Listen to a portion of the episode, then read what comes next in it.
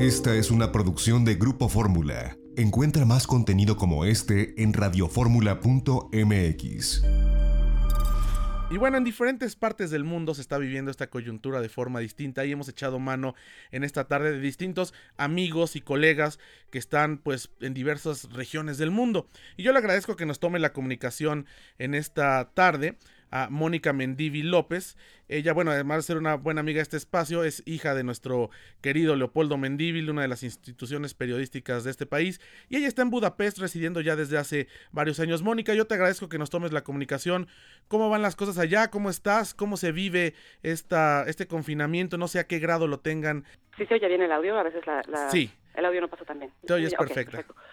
Pues mira, ha sido como bastante paulatino. Eh, primero, obviamente todo el mundo se empezó a alarmar horrible con, la situación como se vive en Italia y de pronto eh, los países alrededor de nosotros empezaron a tener más y más casos. Eh, primero, el, que primero empezó como a reaccionar fue Rumania, porque empezó con muchos casos. Después, inmediatamente, por ejemplo, las oficinas cerraron en Serbia y en, em, Croacia y después en Grecia. Entonces, eh, para ese momento, en Hungría todavía no había tantos casos, había solamente 30 y se mantuvo bastante plano en 30 mucho tiempo. Entonces, hace como unos 15 días empezaron a, tomar medidas en el aeropuerto, no de todos los vuelos, pero de los vuelos que venían de lugares eh, peligrosos como China, Irán, Italia y España. Eh, a todos los, los pasajeros les tomaban la temperatura y tenían que estar en cuarentena casi casi obligatoria.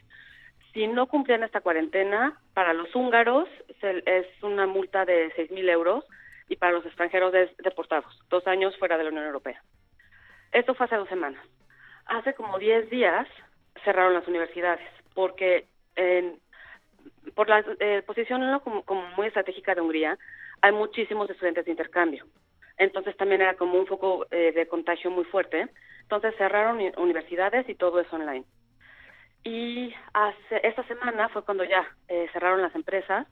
Todos tenemos que trabajar desde casa eh, obviamente eso colapsó un poquito todo porque servidores que estaban acostumbrados, o sea, el VPN y todas estas cosas que generalmente tenían un tráfico de 50 a 100 personas, de pronto tienen un tráfico de 3.000 personas.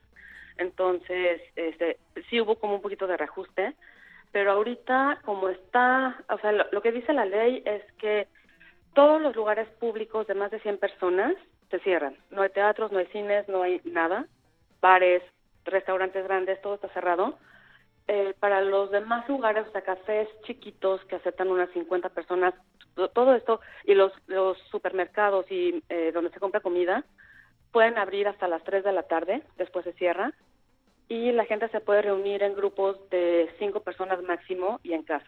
Oye, eh, obviamente... Perdón, ¿cómo, ¿cómo ha tomado la sociedad este confinamiento? Porque cada país lo toma de forma distinta, pero allá en Hungría, ¿cómo, cómo lo percibes? La verdad es que lo que yo veo es que la gente, como todos vimos los números de los países alrededor, y de hecho ya ahorita en Italia superó el número de muertes a, China y todo, como que la gente sí está muy consciente. Entonces, sí, obviamente el estado de ánimo es, es un poquito eh, como deprimido, pero la gente sí lo está tomando con mucha conciencia y hasta ahorita, digo, pasamos de 30 casos a 103 casos hoy, pero no se ha disparado la curva como en otros países. Entonces, eh, la gente sí está, o sea, se, hizo el, o sea, se, decretó estado de alarma el martes pasado. Sí. Y ahí sí como que la gente se apanicó, pero por ejemplo, yo ese día sí fui a súper normal y yo me imaginé que iba a haber así como compras de pánico, unas colas impresionantes, todo lo que hice de papel de baño, ¿no? Gente comprando millones de cosas y no, o sea, la verdad la gente es que estaba como muy se han comportado más, más, civilizadamente que nosotros. Entonces, oye, me da, me da, me da mucho gusto. Mónica, yo, yo te agradezco que nos eh, tomes esta comunicación. Esperamos poder hablar contigo en la siguiente semana si nos lo permites. Digo, me imagino que además de hacer home office estarás medio aburrida igual que nosotros de, de no poder retomar la vida cotidiana. Pero, no sabes cuánto. Pero te agradezco mucho, te mando un muy fuerte abrazo y bueno, pues un abrazo virtual porque ahora no pueden darse. Y este, por supuesto que eh, le daremos uno también a tu papá aquí, ya que pase la pandemia. Muchísimas gracias, Mónica. Perfecto, muchas gracias a ti. Un abrazo. Muy bien y suerte en, esto, en estos tiempos tan complicados. Muchas gracias. Mónica Mendíbil, hija de nuestro querido Leopoldo Mendíbil, una con 18. Adrián Valerio, amigo nuestro, publirelacionista, eh, eh, está en Madrid, España, ahí en el ojo del huracán. Adrián, ¿cómo estás? Muy buenas tardes. ¿Cómo se vive en Madrid esta coyuntura? tal estáis? Pues muy bien, aquí eh, al pendiente, ¿cómo estás tú? Bien, nosotros ya estamos aquí en el séptimo día de, confinamiento, de estado de alarma, pero bueno, con, con, mucho ánimo, sabemos que quedan semanas por delante y, bueno, es lo que nos está tocando vivir a todos. ¿Cómo le ha pegado al sector eh, turismo, que tú este, pues trabajas en el sector turismo, sector agroalimentario, sector de relaciones públicas? Pues mira, nosotros en nuestro caso eh, es un sector que a nosotros nos permite seguir trabajando desde casa. Estamos todos trabajando de manera telemática y de alguna manera nos permite seguir con nuestra actividad. Pero por otro lado también, pues como sabéis, todo tipo de, eventos, de ferias, de, festivales, eh, de congresos, todo esto ha quedado totalmente anulado. Entonces, bueno, nos implica tener que pasarlo al segundo semestre, al menos de este año. Entonces, bueno, pues sí, se están viendo complicaciones en, todos los ámbitos y en todos estos sectores. Claro. En cuanto, por ejemplo, al sector turismo, eh, los hoteles también están cerrando, pero bueno, están teniendo actos muy positivos ya.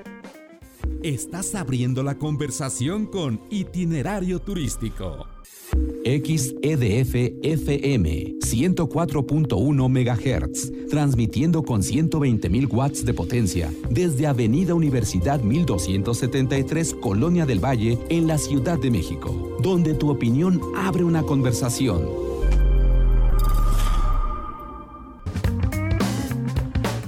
La tarde con 23 minutos. Perdón, Adrián, pero aquí la guillotina es como el toque de queda. Si no lo hacemos al momento, nos lleva.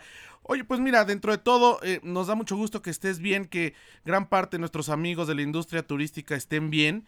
Y la verdad es que deben ser momentos difíciles y esperemos que ustedes están, esperemos, insisto, ya en la parte de recuperarse muy pronto para que todo vuelva paulatinamente eh, regresando a la normalidad allá en España. Sí, esperemos que se solucione lo antes posible, pero bueno, dan de previsión todavía unas semanitas, pero bueno, esperemos que sea lo menos posible. ¿Y cómo te ha ido en casa? Porque tú viajas mucho, ¿no? Yo creo que ya eh, tus vecinos ni te conocían. sí, sí, sí, sí, pues nada, es lo que te comentaba, ya pasando todos los pasando todos los eventos y, y todas las, todos los festivales, todas las ferias se están aplazando, eh, casi todas eh, al, al periodo del segundo semestre. Entonces, bueno, aplazando y organizando todo ya para después del verano y, pues así, tratando de organizarnos de la manera en que, en que esto sufra el menor impacto posible. Pues yo te agradezco mucho, Adrián, que nos hayas tomado la comunicación. Te mando un fuerte abrazo y pues te esperamos. Sabemos que tienes proyectos eh, con las empresas que representas para diciembre acá en México. Esperamos verte, verte bien y les mandamos un, un fuerte abrazo y toda nuestra solidaridad porque nosotros para esa etapa vamos. Entonces hay que aprender de lo que están haciendo ustedes. Muchas gracias.